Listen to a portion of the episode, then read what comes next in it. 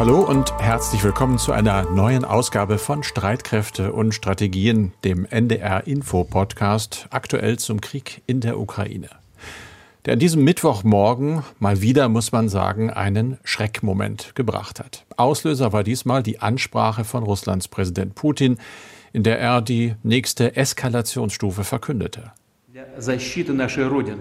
Um die Sicherheit unseres Volkes und der Menschen in den befreiten Gebieten zu gewährleisten, halte ich es für nötig, den Vorschlag des Verteidigungsministeriums und des Generalstabs zu unterstützen, eine Teilmobilisierung in der Russischen Föderation durchzuführen. Ich wiederhole, wir sprechen von Teilmobilisierung. Das heißt, nur Bürger, die sich derzeit in der Reserve befinden, werden einberufen vor allem diejenigen, die in den Streitkräften gedient haben, denn sie haben bestimmte militärische Fähigkeiten und einschlägige Erfahrung.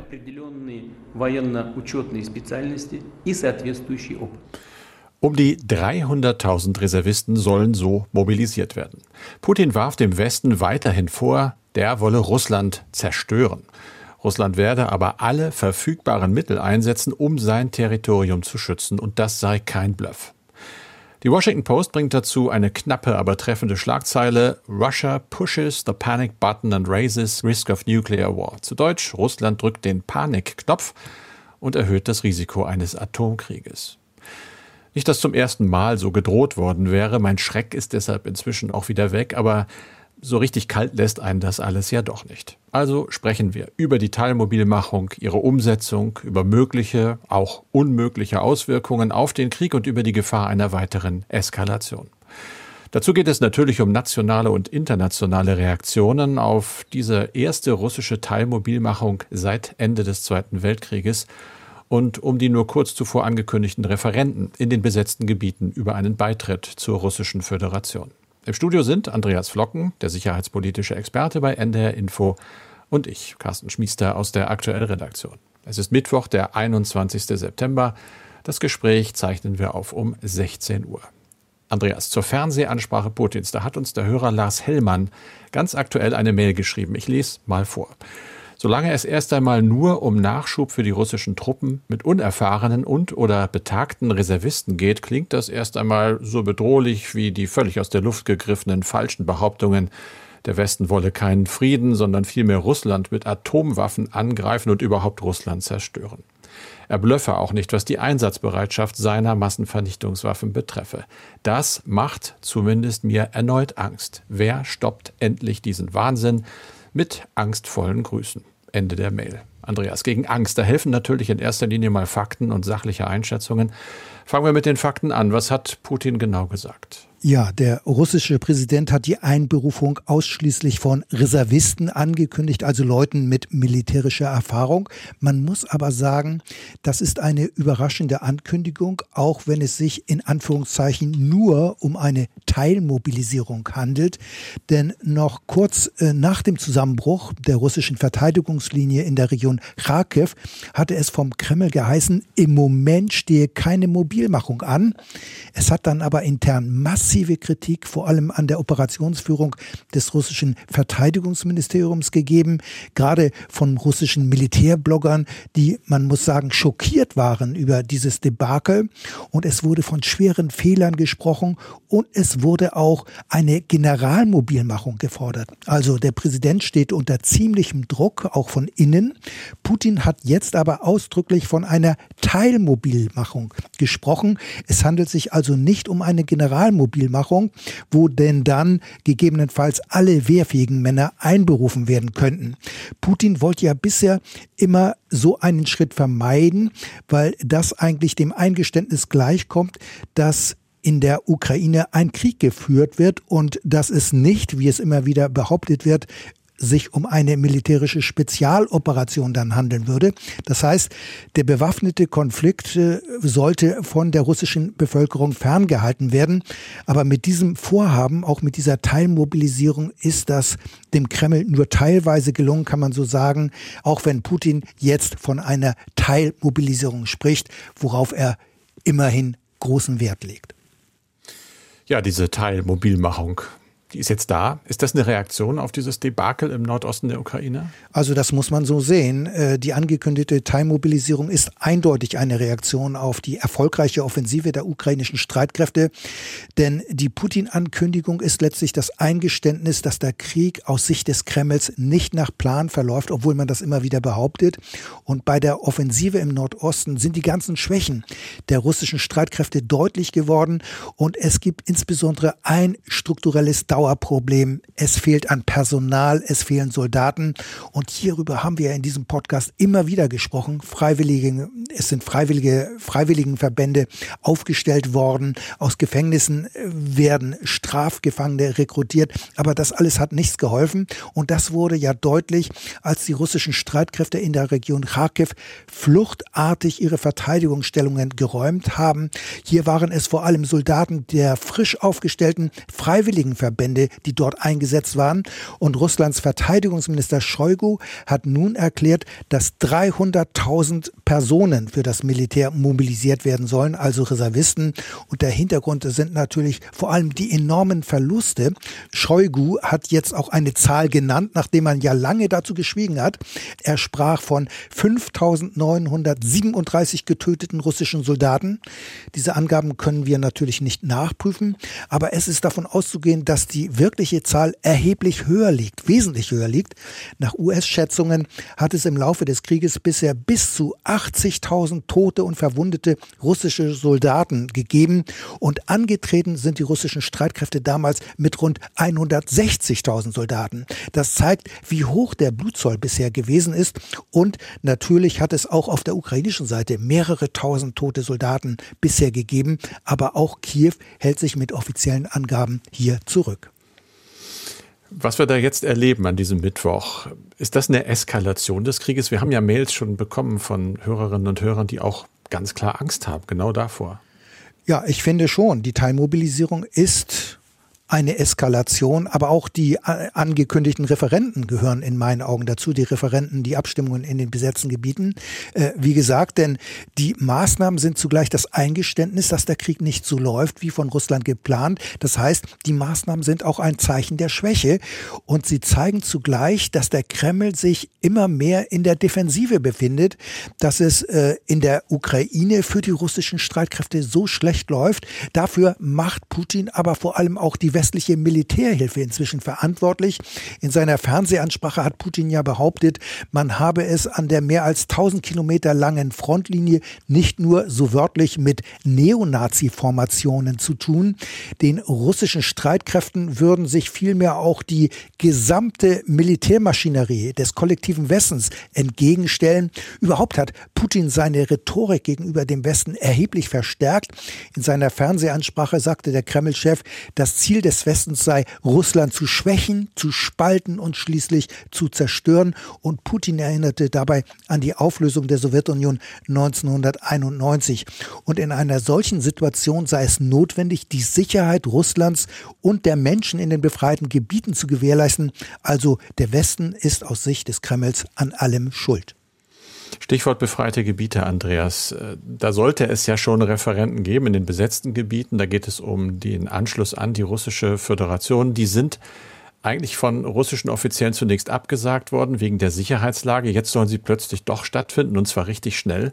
Was denkst du, was steckt dahinter? Ja, ich meine, es ist erstmal kein Zufall, dass man nun plötzlich doch äh, in vier Regionen äh, Referenten, also Abstimmungen über die Zugehörigkeit zu Russland äh, angekündigt hat. Sie waren ja zunächst abgesagt worden nach der ukrainischen Offensive in Cherson. Nun also eine Kehrtwende. Ab Freitag soll es, ich sag mal, Scheinreferenten geben und zwar in den Regionen Luhansk, Donetsk, Saporischia und Kherson. Und das Kalkül, das liegt auf der Hand. Denn das Ergebnis ist ja schon jetzt klar, denn danach werden diese Gebiete wie 2014 zum russischen Staatsgebiet erklärt und gegenüber der eigenen Bevölkerung kann man dann die sogenannte Spezialoperation besser legitimieren und rechtfertigen. Und zugleich ist diese Maßnahme eine massive Drohung gegenüber dem Westen. Denn Russland würde ukrainische Angriffe als Angriffe auf das russische Staatsgebiet ansehen. Zurzeit werden ja russische Munitionslager und andere militärische Einrichtungen in Cherson und anderen Regionen auch mit weitreichenden HIMARS-Raketenwerfern angegriffen. Washington hat bei der Lieferung aber zur Bedingung gemacht, mit diesem Waffensystem dürfe nicht das russische Territorium angegriffen werden. Also aus russischer Sicht wären die Angriffe nach einer Abstimmung daher eine Eskalation. Man muss aber festhalten, die westlichen Länder haben bereits angekündigt, dass sie die Abstimmung nicht anerkennen würden. Das war ja auch schon 2014 so bei der Annexion der Krim. Aber man sollte trotzdem noch erwähnen, nach der russischen Militärdoktrin wäre bei einem Angriff auf das eigene Territorium auch der Einsatz von Atomwaffen möglich. Also der Kreml versucht mit dem Referendum den ukrainischen Vormarsch zu stoppen. Denn in der Region Cherson sind mehr als 20.000 russische Soldaten westlich des Dnjepr von den Nachschublinien praktisch abgeschnitten im Moment, weil die Heimers Raketenwerfer die drei Brücken bzw. Übergänge für Fahrzeuge unpassierbar gemacht haben. Und man muss sagen, Putin hat in seiner Fernsehansprache nicht ausdrücklich mit dem Einsatz von Massenvernichtungswaffen bzw. Atomwaffen gedroht. Allerdings hat er daran erinnert, dass Russland über verschiedene Zerstörungsmittel verfüge und in einigen Fällen seien diese moderner als die der NATO. Und Putin fuhr dann fort, wenn die territoriale Integrität Russlands bedroht sei, dann würde man natürlich alle zur Verfügung stehenden Mittel einsetzen, um Russland zu schützen. Das könnte man jedoch dann durchaus als eine Drohung mit Atomwaffen verstehen. Eine von vielen Drohungen, Andreas. Eine andere Drohung richtet sich wiederum an die eigenen Leute, nämlich an die russischen Soldaten. Da hat die Duma Gesetze verschärft, die Fehlverhalten unter weit härtere Strafen stellen. Gibt es da auch einen Zusammenhang mit dieser Teilmobilisierung? Ja, ich denke, da gibt es einen Zusammenhang, denn im Schnelldurchgang hat ja die russische Duma, das russische Parlament, diese Gesetze verabschiedet und sie können als Vorbereitung der jetzt verkündeten Teilmobilisierung gesehen werden. Das heißt, der Druck auf die Soldaten wird erhöht, wenn sie Befehle nicht befolgen, denn Fahnenflucht und Ungehorsam sollen künftig noch härter bestraft werden. Es hat ja immer wieder Berichte gegeben, dass sich russische Soldaten weigerten, weiterzukämpfen. Zum Teil waren es auch Soldaten, deren Vertragszeit abgelaufen war, denn offiziell sind in der Ukraine bisher keine Wehrpflichtigen eingesetzt worden, sondern nur Zeitsoldaten. Und die Verträge haben oft eine Laufzeit zwischen drei und sechs Monaten. Und es heißt jetzt, dass alle diese gegenwärtigen Verträge unbefristet verlängert würden oder verlängert worden sind. Das wird natürlich bei den Betroffenen für Unmut sorgen. Daher offenbar jetzt die beschlossene Strafverschärfung. Zugleich hat die Staatsduma ein Gesetz verabschiedet, das vorsieht, dass Ausländer, die sich freiwillig bei den Streitkräften verpflichten, schneller als bisher die russische Staatsbürgerschaft erwerben können.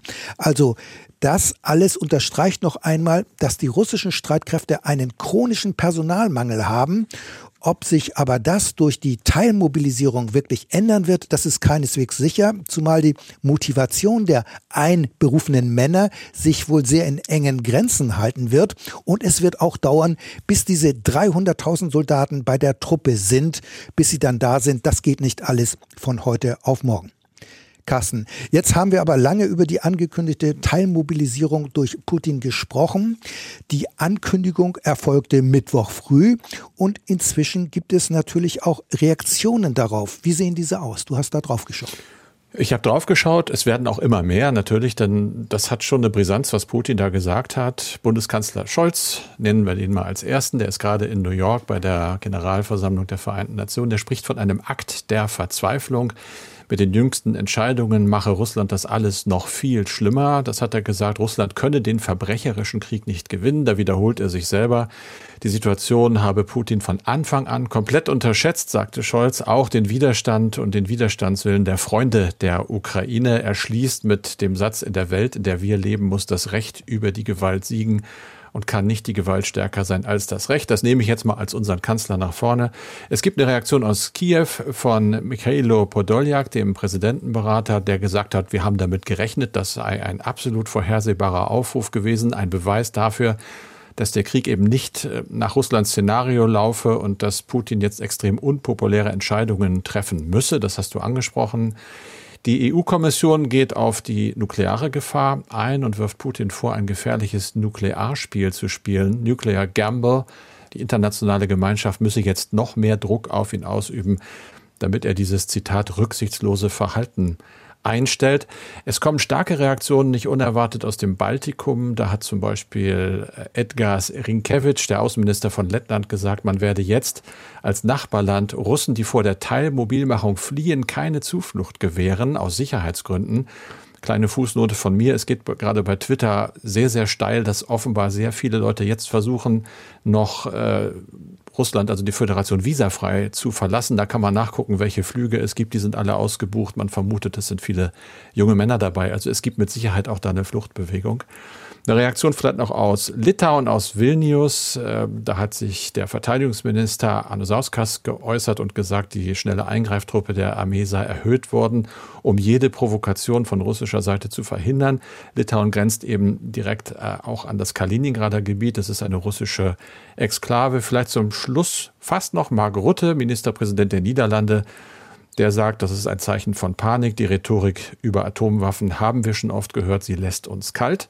Hoffentlich tut sie das. Und aus Peking, da kommen äh, ja interessante Töne. Eigentlich ist Peking ja Schulter an Schulter unverbrüchlich mit Russland zusammen. Und trotzdem sagte ein Sprecher des Außenministeriums, alle Parteien sollten doch jetzt zum Dialog zurückkehren und zu Konsultationen, um einen Weg zu finden, die Sicherheitsbedenken aller zu berücksichtigen. Also ganz klar, Peking, auch Indien übrigens, stehen nicht mehr voll hinter Putin mit seinem Krieg. Mhm. Ähm, Carsten, schon am Dienstag hatte Russland ja den Druck erhöht. In vier besetzten Gebieten sollen nun sehr schnell Referenten über den Beitritt zur Russischen Föderation abgehalten werden. Wir haben ja eben auch schon drüber gesprochen. Sie waren ja nach Beginn der ukrainischen Offensive verschoben worden. Jetzt soll alles aber ganz schnell gehen. Putin will ja offenbar Fakten schaffen. Ja, das will er. Du hast das eben schon mal kurz umrissen. Äh, und so ist es einfach auch in diesen vier Regionen. Die sollen ganz schnell zu russischem Territorium gemacht werden, damit er dann sein Narrativ, wie es heißt, nämlich der böse Angriff des Westens und auch der Ukraine auf russisches Territorium, damit er den dann nachweisen kann. Da ist sicherlich die Hoffnung damit verbunden, dass er damit auch weitere Schritte äh, ja, durchsetzen kann, auch nach innen vor allen Dingen. Und das ist, und da stimme ich dir vollkommen zu, natürlich auch ein Zeichen dafür, dass er eben auch innenpolitisch jetzt zunehmend unter Druck gerät. Die Referenten werden durchgehen, aber vermutlich wird ihn das auch nicht wirklich retten. Das hat ja auf der Krim äh, auch nicht dazu geführt, dass die Ukraine etwa nicht dort angegriffen hätte. Das ist passiert, das war ein Angriff auf russisches Territorium und es gab eben nicht die befürchtete Eskalation. Und auf die angekündigten Abstimmungen gibt es aber auch schon Reaktionen. Ja, die kann man ganz einfach zusammenfassen. Wir werden nichts anerkennen. Das ist also einhellig alles, was man im Westen im Moment an Stimmen hat. Das ist immer so im Nachsatz eigentlich zu der, zu den Stellungnahmen, zu der Teilmobilisierung. Und im Übrigen müssen wir sagen, die können da abstimmen über was sie wollen. Das ist völkerrechtlich für uns nicht relevant. Wir ziehen da nicht mit. Wir wollen jetzt nochmal nach New York blicken. Dort findet ja gerade die Generalversammlung der Vereinten Nationen statt. Der Ukraine-Krieg war ohnehin bereits ein Schwerpunktthema dort. Die Putin-Fernsehansprache dürfte wohl aber auch bei der Generalversammlung für Diskussion gesorgt haben. Ich denke schon, ja. Die Generaldebatte hat ja am Dienstag begonnen. Da hatte er es noch nicht, seine Rede halt noch nicht gehalten. Jetzt haben wir im Prinzip ja einen ganz anderen Nachrichtenstand. Insofern wird das sehr spannend sein. Das ist leider nach der Aufzeichnungszeit dieses Podcasts, was der amerikanische Präsident Joe Biden sagt. Man kann sich allerdings auch einigermaßen ausrechnen, was da gesagt wird. Er wird ganz klar zurückweisen, äh, diese neuen Schritte, diese Eskalation russischer Seite und wird mit Sicherheit auch vor dem Einsatz nuklearer Waffen warnen. Das werden viele andere Redner auch machen. Der ukrainische Staatschef Zelensky wird dazugeschaltet an diesem Mittwoch später wahrscheinlich. Das ist eine Ausnahme. Das musste extra per Abstimmung äh, genehmigt werden, sozusagen von der Generalversammlung. Aber er kann halt selber nicht kommen. Auch das wird spannend und dann müssen wir mal gucken, wer sich noch äußert. Kanzler Scholz hat das ja schon getan. Der hat zu unserer Zeit in der Nacht von Dienstag auf Mittwoch äh, gesprochen, ohne dass er schon wissen konnte, was da kommt und hat aber zum einen gesagt, äh, das sei der Versuch einer imperialistischen Aggression, der ganze Ukraine-Krieg und hat sich auch auf diese Referenten bezogen, die Deutschland nicht anerkennen werde. Insofern ja, war es auch nicht schwer, das Thema zu treffen, auch wenn das eigentliche, ja, die eigentliche Eskalationsrede noch gar nicht gehalten war. Kleine Randnotiz, 16 Minuten hat Scholz gesprochen. Es war die erste Rede eines Bundeskanzlers in der Generaldebatte seit 15 Jahren und ist, äh, ja, ich glaube, in der Öffentlichkeit mehr beachtet worden als in der Generalversammlung. Da waren nämlich nur noch etwa 20 Prozent der Leute da, weil es einfach schon so spät war. Apropos so spät, Andreas, wir haben heute so lange geredet.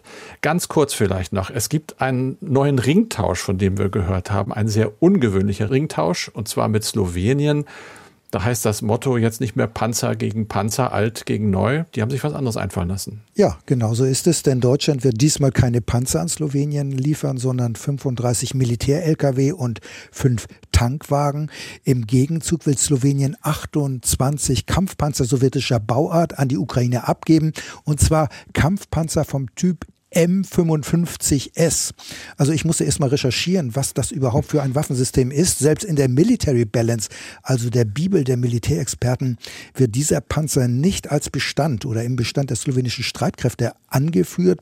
Dieser Kampfpanzer äh, soll eine modernisierte Version des wirklich sehr, sehr alten T55 sein. Denn der T55 wurde in den 1950er Jahren in der Sowjetunion entwickelt. Danach kam dann in den 60er Jahren der T62 und in, in den 70er Jahren dann der T72. Und mancher würde sagen, dieser T55 Panzer, der gehört ins Museum oder kommt von dort her. Aber es heißt, dieser slowenische Panzer sei modernisiert worden.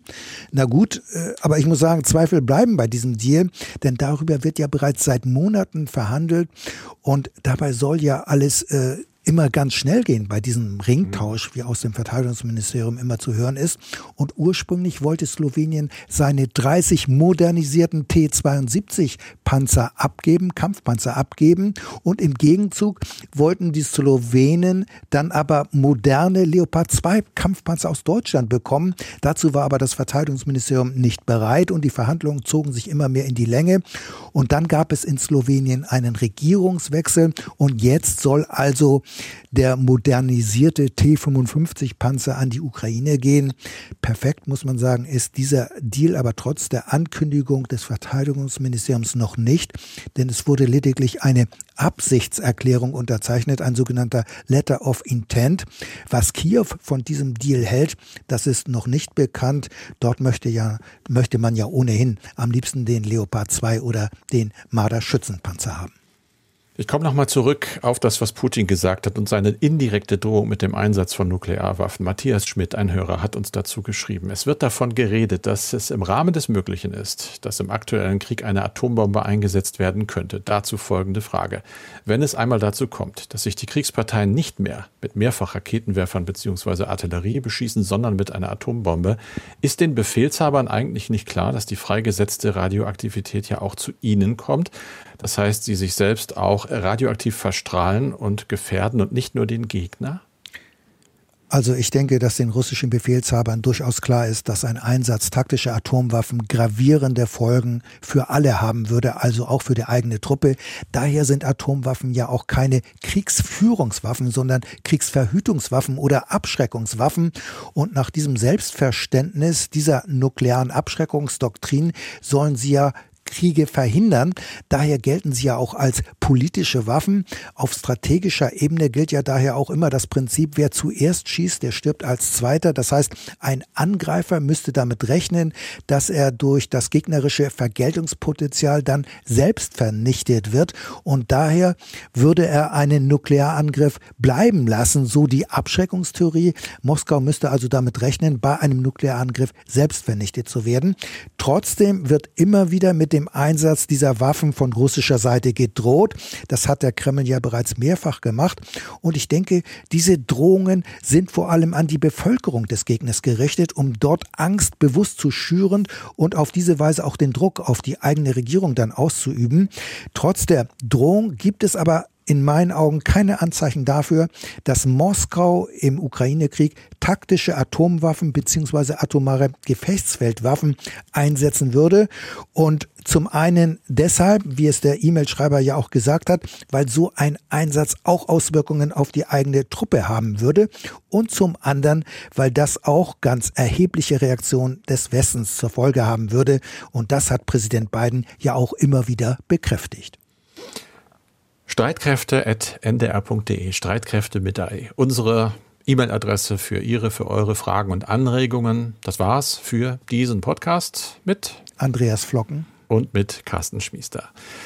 Am Freitag ab 17.30 Uhr gibt es dann die nächste Ausgabe von Streitkräfte und Strategien. Jetzt wollen wir schnell noch einen neuen Doku-Podcast empfehlen.